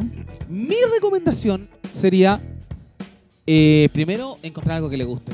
O sea, esta persona, yo estuve tratando con personas, en, tuve eh, seis años en el programa Vida Sana en la comuna de Pedro y Reserva. Ya que aprovecho de darle muchas gracias porque... ¿A Pedro Aguirre Cerda o a la municipalidad? No, Pedro y Reserva, un grande entre grandes. Así que no, me, no me toquen a... No, pero te estoy preguntando que le queréis dar las gracias, po. Sí, sí, sí, un grande entre grandes. Pedro y Reserva logró lo que muchas veces se negó para el pueblo, así que no vengamos con... Perdón, ya me pongo político, weón, y nos vamos a la chuta. Ya. Entonces, eh, ¿qué estaba? Ejercicio para la obesidad tipo Perfecto, 2. les contaba que desde mi experiencia estuve seis años con, trabajando en la- el programa Vida Sana en la comuna de Pedro y Reserva. Eh, me tocó estar, ah, y les daba las gracias porque se acordaron de mí, me saludaron por las redes sociales, por el día del profe, a pesar de que no soy profe como tal. Pero muchas gracias por todo eso. Eh, estuve con una persona que pesa actualmente 150 kilos, Ya. mide 1,50. 53. Eh, el entrenamiento, mira, ella buscó y buscó, a pesar de que sigue siendo, eh, sigue manteniendo un sobrepeso muy elevado e importante. Una de las grandes cosas que logré con ella fue la adherencia al entrenamiento. Puede haber muchas otras variables que no están funcionando, no solamente con moverse, a lo mejor estaba comiendo totalmente descuadrado a su, a su gasto. Eh, otros aspectos hormonales, quizá otros aspectos sociales, otros aspectos psicológicos que van a influenciar en esto. Sin embargo, una de las grandes cosas, como lo mencionaba, que fue, eh, o sea, fue que logré la adherencia. ¿Cómo logré la adherencia? Encontrando la motivación que ella tenía por esto. Como yo hablaba con ella, hablaba de su hijo. Su hijo era todo, es todo para ella. Y ella no quiere dejarlo solo cuando, cuando pucha, lamentablemente... La, enfermedad la volada profunda, Bueno, que weón. me fui la bola profunda porque tuve Es que que es un tema súper importante. tuve que hacerlo, Es muy porque- importante. ¿Sabes qué? No es que yo sea el mejor profe, al contrario. ¿Y, soy- cuándo, y eso cuándo lo dijo Pedro Aguirre Cerda, weón? Yo no me acuerdo esa weón. No, weón, no. ¿Ah? Al contrario, soy, siento que soy un compadre más, ¿cachai? Que he estudiado, sí, he estudiado, pero esto va más allá del estudio. Va un tema, como tú lo estabas mencionando, de autoconocerse, Exacto. ¿cachai? De habilidades blandas, po, weón. Sí. Weón, yo fui obeso mórbido. Yo siempre digo, a mí mi mamá no me sacaba de la mano, me sacaba dando bote cuando era chico. ¿De verdad? Buena. Oye, esa talla nunca la había escuchado, weón. ¿Inventaste tú? De hecho, sí. Luego, nuevamente. Tengo un par de fotos por ahí cuando yo era, era redondito, weón. Entonces, ¿Musculosito? no, weón, redondo. Ah, ya, bueno. Re- weón. Kirby, no. Jigglypuff. No, mejor Pero las dos Kirby, andaban po, weón. iguales. Bueno, ahí estaba. Eh, entonces, lo que te voy, a lo que voy es que logré encontrar la motivación de ella. Así que la respuesta a la pregunta que es, desde mi punto de vista, y también nos hablan los estudios de encontrar la motivación, de encontrar el grupo de adherencia, es que la persona le guste lo que está haciendo y sentir un sentimiento de pertenencia a lo que está hablando. Hoy día la psicología deportiva habla mucho del sentido de El pertenencia. grupo deportivo es El muy grupo deportivo importante. es muy importante. Pero también hay un factor, ahora nos lanzamos a un punto ya más mecánico, en el cuidado articular. Es muy importante para una persona de obesidad tipo 2 tener una mecánica correcta para hacer el ejercicio. O sea, si va una persona, nunca ha hecho la actividad y quiere comenzar a hacer y va a hacer step, ya ahí vamos, podríamos tener algún problema, Sí, lesión de bueno, tobillo, o sea, rodilla, cadera. Pero ahí, de por frentón, ejemplo, va a ¿cachai? depender del profesional que esté a cargo. Porque ¿por qué no modificar el step en lugar de que sea una Muy de acuerdo. elevación, marcarlo con puta masking tape en el piso, weón, y tener el- No, no, no, igual, tiempo, igual, ¿cachai? po- igual podría poner, pero una pura elevación. Porque Sí, hay gente que pone es que ahí 3, Estaba 4. dando un ejemplo burdo, sí, no sé. claramente. No, pero que weón voy a marcar el step en el piso, pues weón. Eh. Estáis matando la caga de step, po, weón. No, no es step esa, weón. Es baile entretenido. Pero, pero pensándolo así, siempre el rango articular es súper importante para esa persona. O sea, saber hasta el a dónde. impacto, el tipo de impacto. contracción, cuánto tiempo de, de contacto va a Exactamente. tener con el suelo. Entonces son factores demasiado importantes, sobre todo una obesidad, ya partiendo desde obesidad o sobrepeso. Porque la persona sí o sí, al no hacer, lo- el primer impacto que genera va a ser articular. Necesita necesariamente sentir una activación muscular para que esto comience a tener un fin. Y ya esto fuera, obviamente, de todo el tema de que, que te guste, que te sientas parte de y todo, pero también Claro. hay un tema, un subtexto que tiene que ver con el orden también mecánico de las cosas. ¿Y qué es lo que necesitas hacer? Ahora, por ejemplo, nos encontramos con casos tan. Y, y- y vuelvo al CrossFit, porque el CrossFit hoy día es lo más famoso que nos vamos a encontrar. Me gustaría saber más del Pilates, quizás. Pero no sé, pues nos vamos a encontrar con una persona obesa tipo 2 haciendo un box jump, weón. Sí, claro. O sea, ¿de dónde estamos hablando?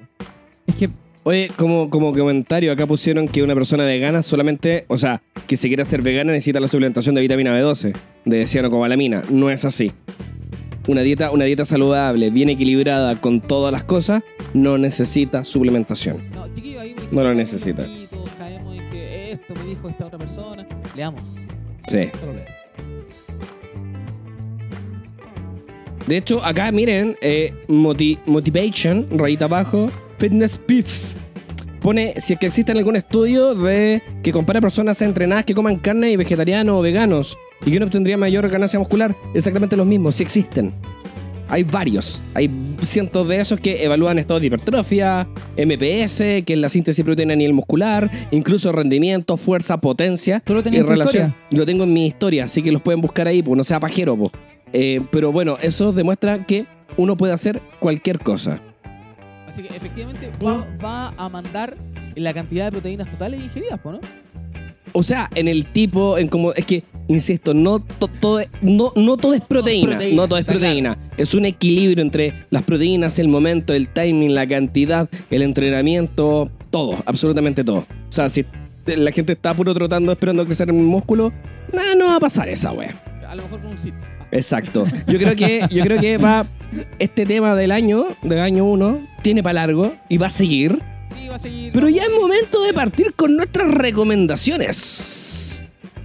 Y, y, y. Recomendaciones ñoñas. Recomendaciones ñoñas. No es que estemos copiándole a otro podcast. No. recomendaciones que hablan. Recomendaciones ñoñas, güey. También. Eso. Exacto. Entonces, nuestras recomendaciones con amores son. No, no, no era eso. No estamos copiándole a nadie. bueno, partimos con Álvaro. No, no, no, no, no, no, no, no. ¿Qué cosa? Recomendación ñoña. ¿Pero cuál? Pues si vamos a partir con el Tifu o la otra. No, recomendación ñoña primero. Ya. No, no, no. Pero ah, tú, Porque la tení- otra- tú la la tenías otra preparada. es- yo tengo una, me pediste una. Esa, esa. Encuentro demasiado buena. Esa, es A que ver, a ver, a ver. esa la quiero. Bueno, como recomendación ñoña que me habían pedido, de- yo tengo una de superhéroes y la filosofía, ¿Ya? Ah, que tiene que ver sí, sí, sí, necesariamente, mira, me la- me la regaló mi suegro, que tiene que ver necesariamente con cuál es el origen de los superhéroes desde una actitud altruista filosófica. Entonces, una cosa de que te explota la mente desde distintos tipos de superhéroes. Lo máximo. Es un libro, pero a todo dar. Un amigo mío, o sea, un estudiante mío me lo compartió también. Oye, pero. Excelente. Yo creo que ese es un buen libro. Gracias por esa recomendación. Gracias por llenarme el corazón de esperanza. Don Carlos Javier Deportes, su recomendación ñoña. No tengo ninguna. Yo no Oye, soy. weón, no. Ay, ¡Ataca Coco! ¡Coco! ¡Coco! la una weá yo me voy a. no, no tengo ninguna. Ninguna yo. yo no. Don Álvaro Vergara, dígalo Acá, porque no sí. me acuerdo la que tenía yo, por favor. Sí, sí, yo acá quería buscar, pero que estaba buscando un poquito más de información para poder entregar. Que eh, dentro de los cómics que estoy leyendo ahora, eh, un- una cosa que me gusta mucho, porque que- nuevamente genera un estado muy disruptivo dentro del universo de los cómics. Habíamos hablado la vez anterior de Hellblazer, ¿cierto? Y de cómics. Ahora. Y algo se cayó. Pero ahora quiero entrar al mundo de, de, de cuando los héroes se vuelven villanos.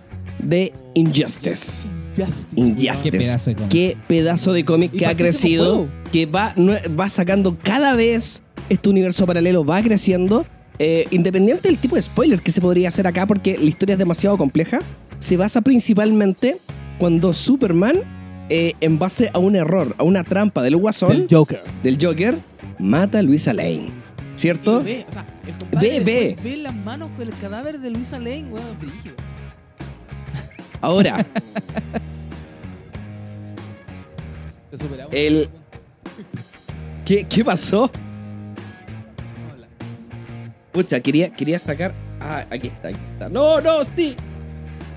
No, sí, sí, sí, no, no. sé. Que es increíble porque es que. Ah, hay, hay una página que se llama batman.fandom.com. ¿Ya? Es una especie de Wikipedia. Y uno puede meterse a ver eh, todos los cómics.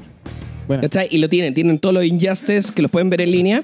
Esto es una historia que nació el año 2013, si mal no me equivoco, que es bastante buena. En base a un juego, que quede claro, en base a un juego, videojuego. No sé si, que, Sí, si fue, fue ¿qué fue primero? Primero fue el, No, fue en base juego. videojuego. Ya, pero la historia la ¿En encuentro serio? mejor que el juego. Yo creo que no. Parece que no. No, no, no, no, no. Ah, no Pero bueno, todo esto se desarrolla principalmente en Ciudad Gótica, ¿es cierto? La ciudad de la decadencia, que tiene que quemarse para porque pueda emerger una nueva ciudad. Y que nunca y- lo hace. Exacto. Y, y ahí un aplauso, Tom Taylor, un- uno de los grandes escritores de ese, se, se las mandó con un argumento, con unos diálogos, pero la raja. De hecho, hay unas ediciones de Unlimited que son sumamente baratas y sumamente buenas. ¿Ah? Unlimited. Ya. Ya. Ahora, eh, Injustice, léanlo, léanlo desde el. de- van a quedar pegadísimos. Desde el comienzo van a ver los dos bandos que se generan, que son bandos increíblemente buenos. Gente que está en la dualidad. Un ejemplo, eh, uno de los bandos es Superman, ¿cierto? O sea, con la mujer eh, maravilla y todo eso. Otro bando es el de Batman. La insurgencia. Y, y la gente que, que ha leído DC sabe que Flash está en ambos mandos y, y no sabe qué hacer. El halcón está en ambos mandos y, no sabe, y no sabe Harley Quinn.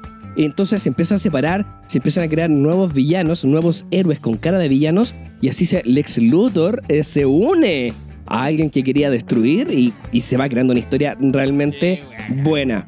Cómic bueno, bonito, barato y atrapante, que es muy importante.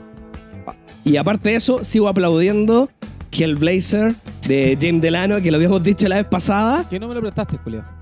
No, no, todavía no lo termino. Ah, ya. Y hay que llegar a- hasta los tomos de Neil Gaiman para poder saltarnos a Sandman, que es otra obra que también está sumamente pitiada. Oye, yo, bueno, eh, este weón vendió muy bacán el cómic. no sé qué decir. Es muy bueno. Mira, yo quiero le- eh, recomendar eh, también otro cómic. La, la verdad que con el Álvaro somos muy de cómic, nosotros. Eh, y este tiene que ver con algo un poquito menos trascendente en el sentido del cómic. O sea, el contexto de la historia es muy trascendente en Marvel. Yo soy mar- un Marvelita. Sin embargo, este, este cómic que voy a, a- a- a recomendar, que se llama La muerte del Capitán América, eh, ah, pero esa es, es, eh, es un arco. es un arco. Se Sí. llama La muerte del Capitán América. Consta de cinco historias distintas contadas eh, a través como de los ojos del personaje que siente la muerte del Capitán América post Entiendo. Civil War 1. Ahora, además de eso, ¿por qué tiene cinco partes? Marveliano te dicen, ojo.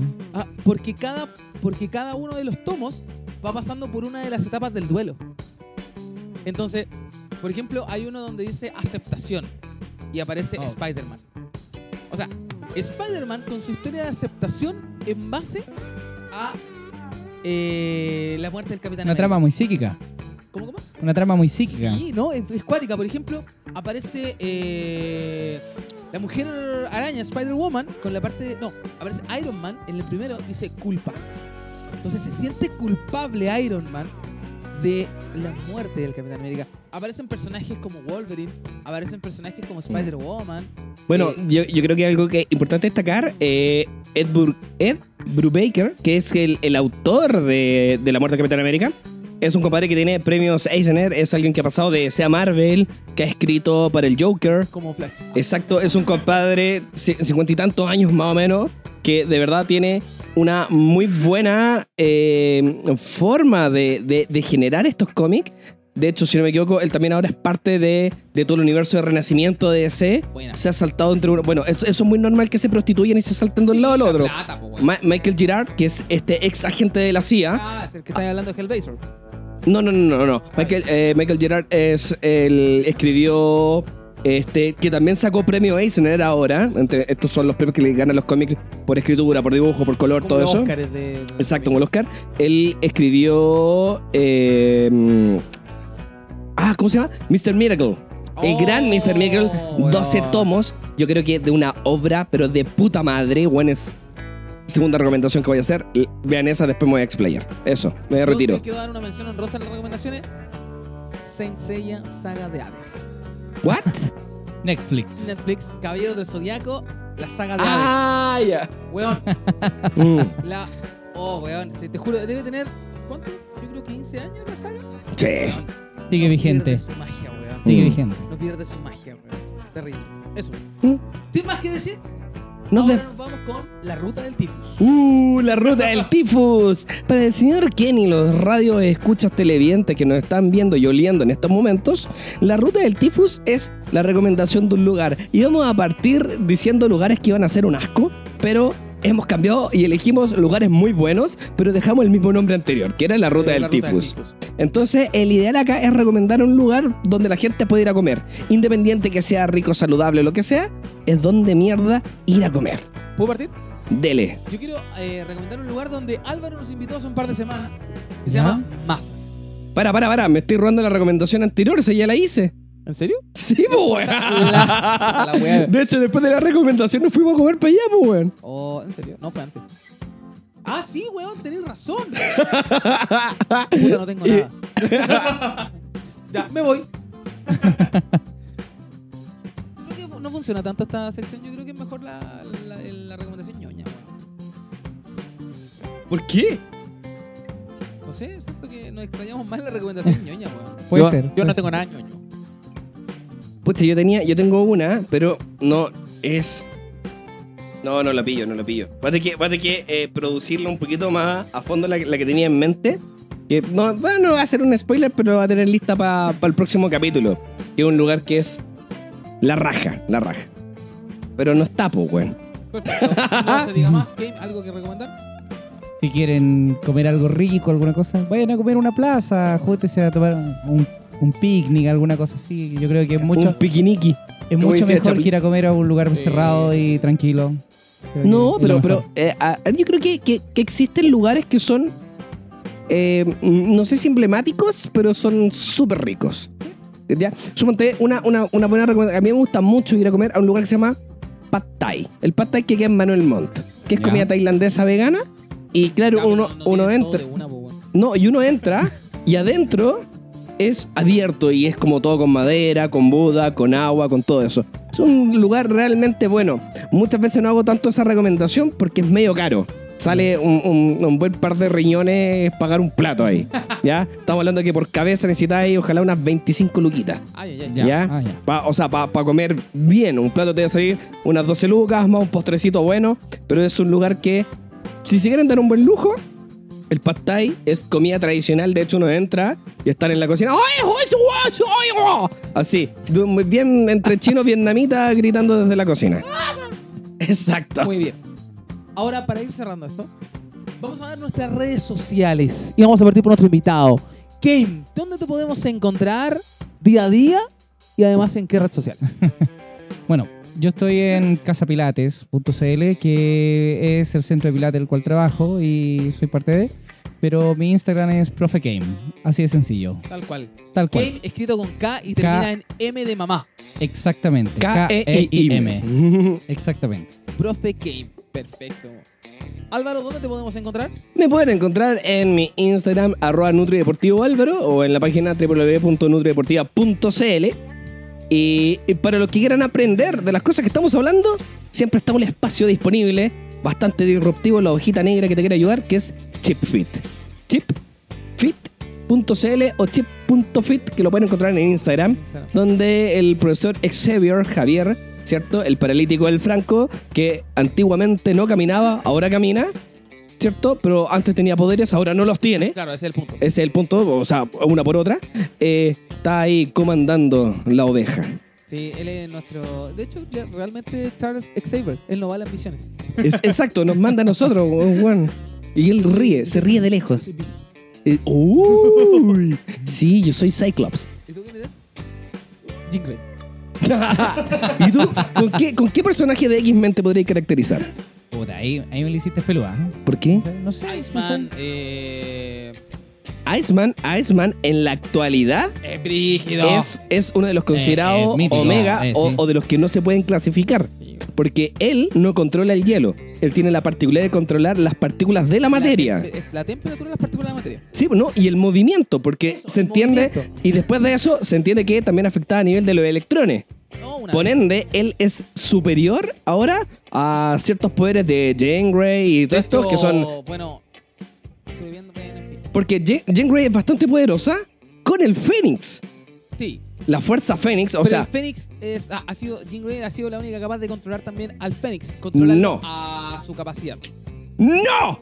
¿Quién más, weón? Ah, Cíclope. Cuando Ah, Cíclope... pero cuando lo dividieron en cinco, pues, weón. En no, y después queda Avengers. uno, queda él, y le baja la india. ¿Y quién pagó el pato? Javier. Sí, ¡Pum! Y él, le- eh, bueno, el Fénix también te hace enojar y todo, pero él también lo controló.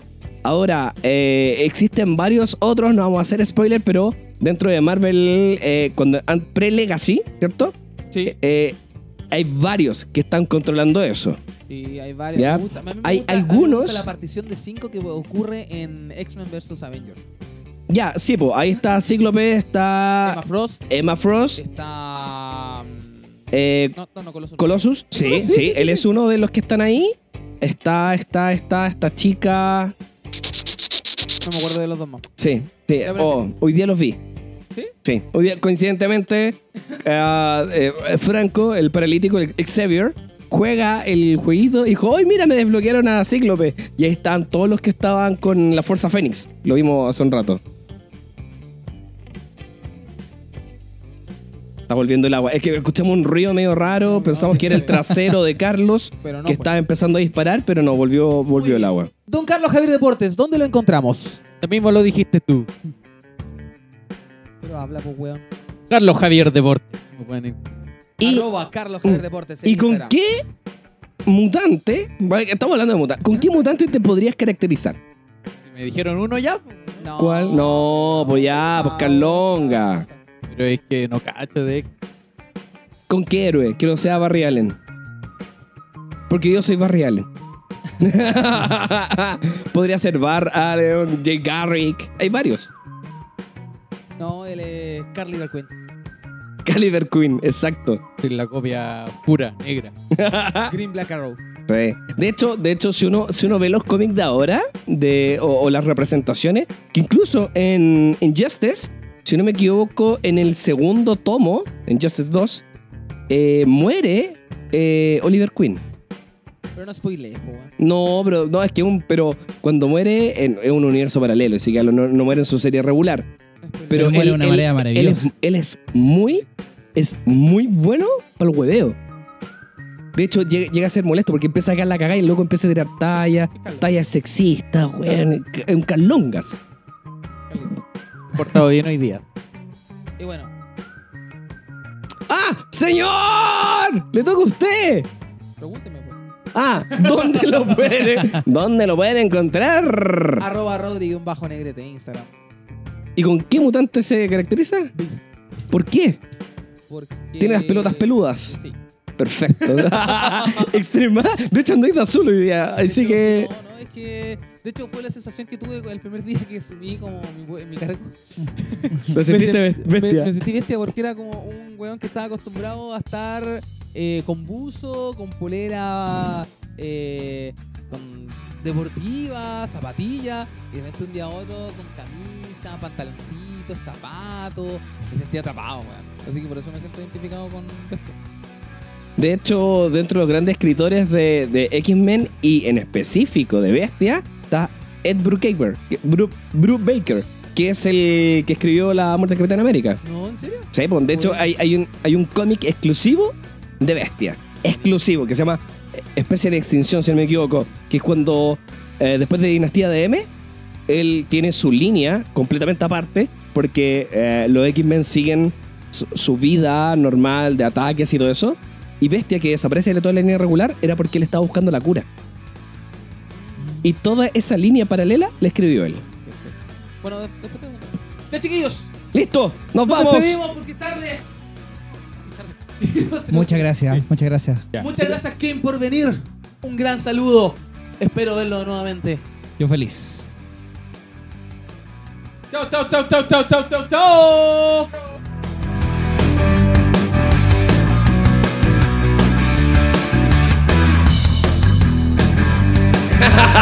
¡Ataca, Coco! ¡Coco! ¡Coco!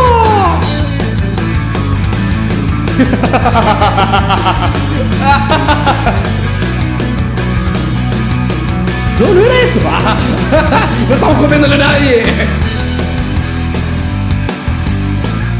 Puta, no tengo nada. Ya, me voy. Listo, nos vamos.